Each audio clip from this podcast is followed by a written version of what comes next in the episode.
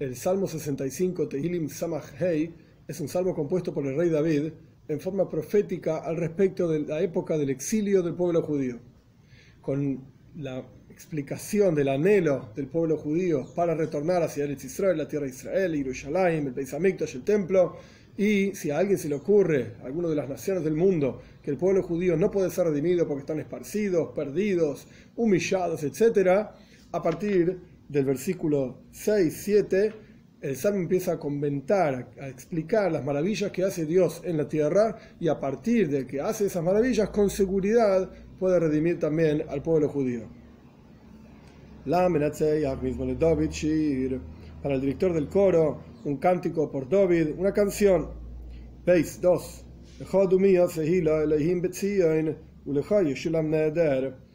A ti anhela alabanza Dios en Sion, es decir, anhelamos y queremos, deseamos poder retornar a Jerusalén y al Beis Hamikdash, al templo, para poder alabar a Dios como corresponde. Y ahí en ese lugar también, vamos a pagar, por así decir, completar todas aquellas promesas que hicimos en el exilio en aras de que Dios nos redima. En aquel lugar, Dios realmente, como continúa, Gimel 3, Dios realmente va a escuchar la tfila en ese lugar. Hacia ti toda la carne vendrá. Es decir, cuando retornemos a Jerusalén, en ese lugar se va a revelar, como en la práctica Dios escucha la tfila, escucha el rezo. El Radak, uno de los comentaristas más importantes de los Tehilim, trae la idea de que un rey de carne y hueso no puede escuchar el rezo de todas las personas ni las palabras de todas las personas a la vez. Pero Dios, Él escucha la tfila y más aún, de toda la carne junta, todos los seres humanos juntos, Él es capaz de escuchar ese rezo. Dalet 4. Dibre Govrumeni, Atos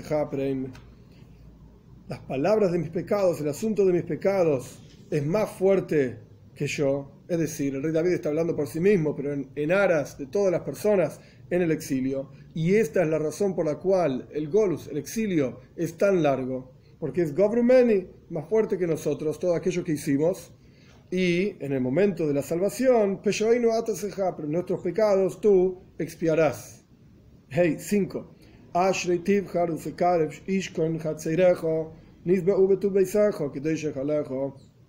Dichosa es la persona que vaya a poder ver, percibir y entender. Eso es Ashrei. Dichosa la persona. Tibhar Usekarev.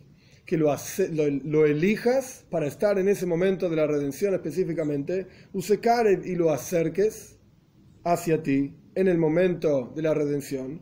Ishkon Hatzairejo. Que viva en tus patios en plural y que pueda saciarse de lo bueno de tu casa, que de lo santo de tu morada más profunda. La hija significa el lugar más santo del templo, es decir, dichosa la persona que va a poder observar y estar en ese momento de la redención porque fue elegido para estar ahí.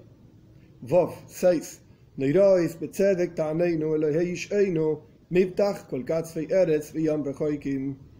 Actos impresionantes. Noira significa algo temible actos temibles con justicia, respóndenos, Dios de nuestra salvación. Miftach kol eretz, tú eres la confianza, en ti depositamos la confianza de todo el pueblo judío que está esparcido por todos los extremos de la tierra. Veyam rejoikimi, por el mar lejanos, es decir, esparcidos por todas las islas del mar, por todos los pueblos de la tierra, etc. Estamos todos dando vueltas por todos lados. Y si alguien, como dijimos en la introducción, si a alguien, los pueblos de las naciones del mundo, se les va a ocurrir que es imposible que Dios redima al pueblo, pueblo judío, estamos estamos totalmente esparcidos, separados entre los pueblos de la tierra. El Dios que hace las siguientes maravillas que van a ser descritas desde este versículo 7 hasta el final del Salmo, con seguridad puede redimir al pueblo judío a pesar de estar esparcidos y separados, etc no deja de ser Dios la confianza entonces del pueblo judío, a pesar de estar esparcidos. ¿Por qué? Zain 7. Dios prepara las montañas con su fuerza y Dios se ciñe de poder. Ges 8. Dios calma, tranquiliza el bramar, el bramido de los mares el bramido de las olas y el gemido, el ruido que hacen todos los pueblos contra el pueblo judío, diciendo estos no van a ser redimidos, es imposible, esto no va a pasar, no se lo merecen, etcétera, etcétera. Dios calma todo ese ruido. Y a través de preparar las montañas y calmar los ruidos del mar y las olas del mar, etcétera, Tes 9,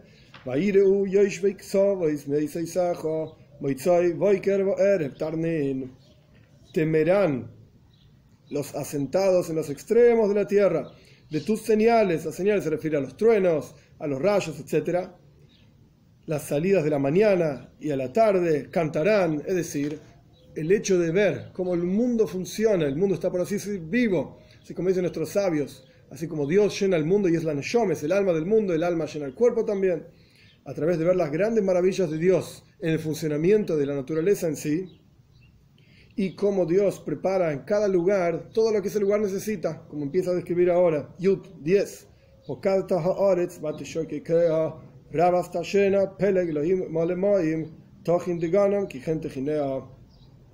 Recuerdas la tierra, está hablando de la lluvia, y la haces beber. Dios hace llover sobre las diferentes tierras. Rabas y con muchísima riqueza. A, partir de que llueve en un lugar determinado, ese lugar determinado empieza a crecer, como vamos a describir más adelante, y esto genera gran riqueza en los seres humanos, en las personas. Y esto hace que el arroyo de Dios, Peleg es el arroyo de Dios, esté lleno de agua. Y esto prepara el grano porque así lo preparaste. Es decir, Dios estableció un sistema en el mundo, que nosotros ese sistema lo llamamos naturaleza, pero la naturaleza misma es divina es decir, son milagros constantes, porque decimos que Dios crea la creación en cada instante. Dios renueva con su bondad todos los días la creación entera. Entonces, cada uno de los movimientos de la creación entera tienen que ver con el plan maestro de la creación y son en cada instante hechos mover, por así decir, movidos por Dios. En este caso, entonces seguimos con el contexto del Salmo. Dios hace llover sobre la tierra, básicamente hace beber a la tierra y prepara el grano, Yudalef 11, Telomea Ravei Nacheis Gedudea Biribivim Timogegena Tzimchah Tebareich. Telem y Gedud son en el surco, cuando uno hace el arado, en el surco está la parte de arriba, por así decirlo, la montañita, y la parte de abajo. Entonces, Telamea se refiere a la parte de arriba del surco. Gedudea se refiere a la parte de abajo del surco. Entonces, Dios a través de la lluvia, te medio Rabei, hace por así decir, beber a la, a la parte de arriba del surco, Najes que tuteo, y esto hace que caiga ese agua en la parte de abajo del surco, Vire Vivim, con las lluvias, Temogigena humedece con las lluvias estas dos partes del surco, y esto genera automáticamente hace que brote y bendiga a lo que brota, al crecimiento. Simcha significa crecimiento. Tebarek es bendiga. Dios bendice al crecimiento de, las plantas. Yud Beis 12. Y tarta y vasajo umagolejo Coronas un año con tu bondad, con esta idea de las lluvias, Dios hace que crezcan las cosas, etc. Umagolejo y, las y tus nubes irá fluyen grasa. Doshen literalmente significa como grasa, aceite. La idea es abundancia. Y se refiere también, las nubes obviamente no hacen llover aceite, sino que la idea es a través de la lluvia de las nubes en la tierra, etcétera, y como dijimos anteriormente, humedecer el campo, hacer crecer el fruto, etcétera, esto trae rabas nos trae gran abundancia y riqueza. Yud Gimel 13. Irá funeois mitbar vegil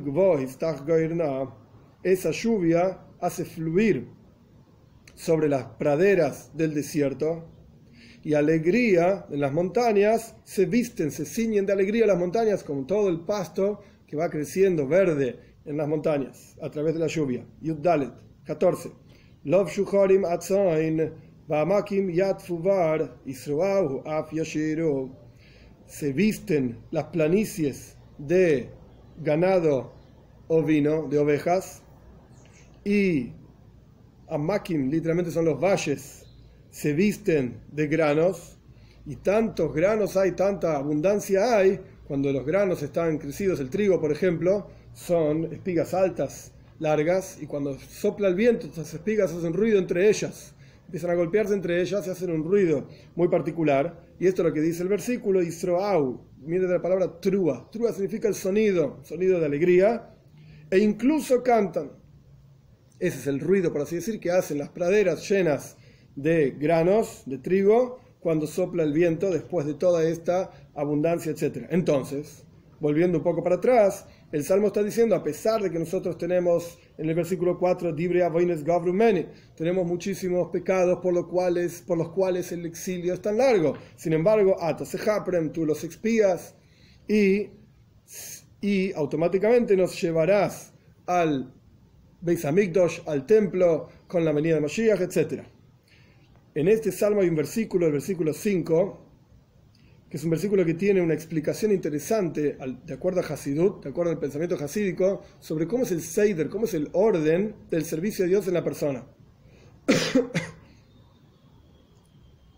El versículo dice, Ashrei Tivhar Usekarev Ishkun Dichosa la persona que Dios lo elige, lo acerca y vive, y menciona tres lugares. Hatzeireja son tus patios en plural, son dos patios, pero este es un lugar, Hatzer. Y después dice, Nisbe Ube Beisajo vamos a saciarnos en la bondad de tu casa. Tu casa es una. Entonces tenemos dos patios y una casa. Que y después termina diciendo en la santidad de tu palacio, del lugar más profundo, el palacio de Dios. Entonces tenemos Hatzer, Bais y Eijal.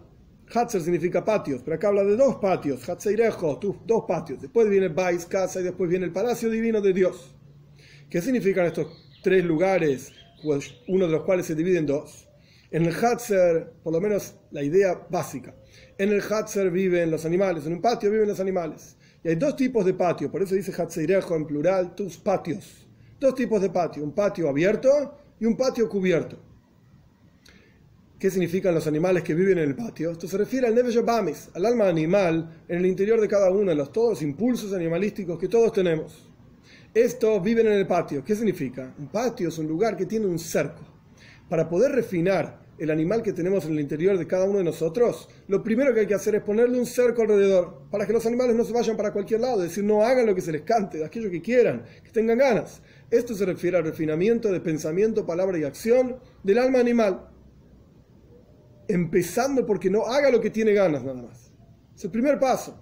El alma animal está lleno de taibes, de pasiones y con muchísima fuerza con el hecho de por lo menos controlar como un cerco en un patio para que los animales no se vayan, no hagan lo que quiera, este es el primer paso. El segundo paso existe el patio que además de tener, tener un cerco, tiene un techo. ¿Cuál es la idea del techo del patio? Un techo en un patio es para que no se vayan los pájaros, las aves. En el alma animal está la cuestión, como dijimos anteriormente, pasional, animalística, fuerte. Esto con el cerco abajo alcanza pero también existe el concepto del Seigel, el intelecto del alma animal. Se llama Nefesh Siglis, el alma intelectual. Es un intelecto humano, donde la persona estudia cosas, entiende cosas. Y esto genera en la persona, este estudiar, etcétera, un sentimiento de gaiva, sentimiento de arrogancia. Yo sé, yo entiendo, yo puedo hacer esto, puedo, puedo hacer lo otro, puedo estudiar de esta manera y puedo refutar esto y, y explicar lo otro, etcétera. Esto genera gaiva, esto genera orgullo y arrogancia en la persona. Para eso se necesita un techo. Como el orgullo que eleva a la persona, se necesita un techo. Todavía estamos hablando del alma animal, por eso estamos hablando de Hatzereja, tus patios. El techo lo que representa es, incluso el intelecto humano tiene un límite.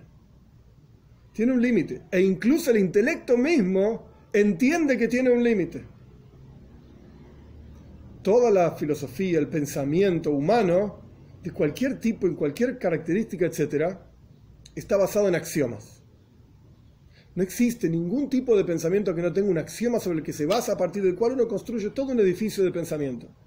Esos axiomas son irracionales. No tienen sentido. Y el intelecto reconoce, toda la ciencia funciona de esta manera, el intelecto reconoce que a partir de los axiomas se puede crecer y se puede construir, como un experimento científico. Cuando una persona plantea un experimento, uno plantea en primer paso elementos que son básicos, iniciales, sin los cuales el experimento no puede existir.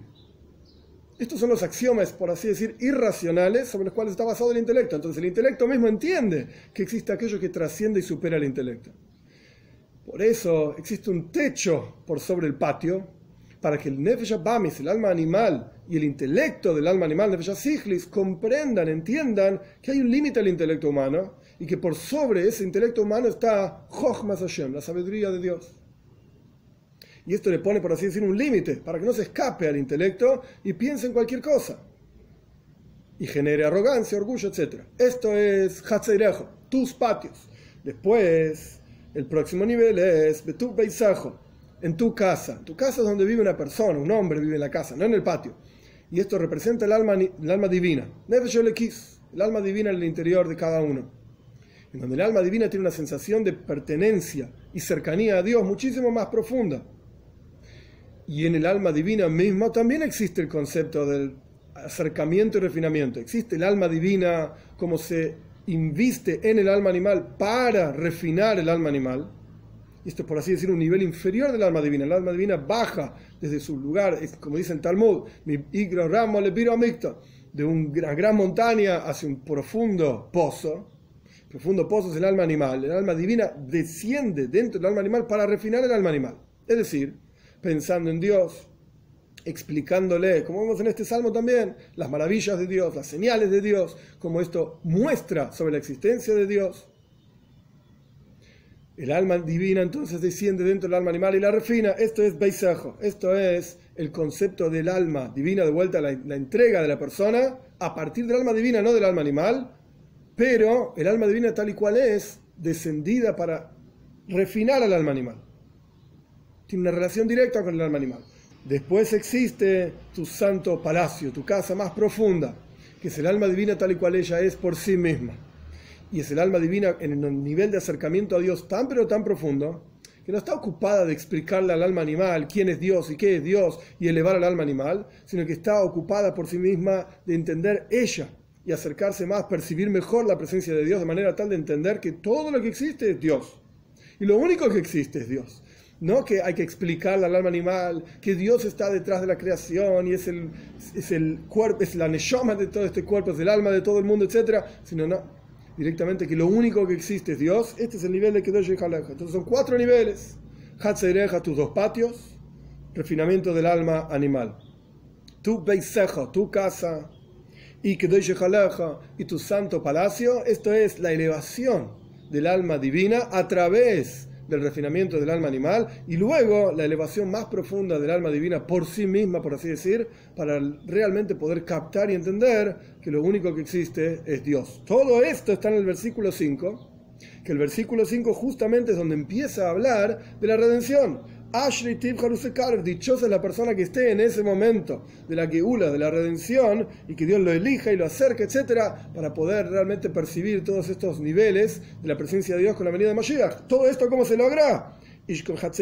a través de hacer el trabajo de tus patios, y esto va a generar luego tu paisaje, tu casa, y esto generar de vuelta, y por último nivel, por así decir, que de morar en el palacio mismo de Dios que cada uno de nosotros tengamos el juz, el mérito de hacer esta boida, poner el cerco alrededor del patio, poner el techo, sentirnos en la casa de Dios, refinando el alma animal para que entienda la presencia de Dios, para realmente llegar, por último, a la, a la percepción de la presencia de Dios en la creación y que lo único que existe es Dios, con la venida de Mashiach pronto en nuestros días.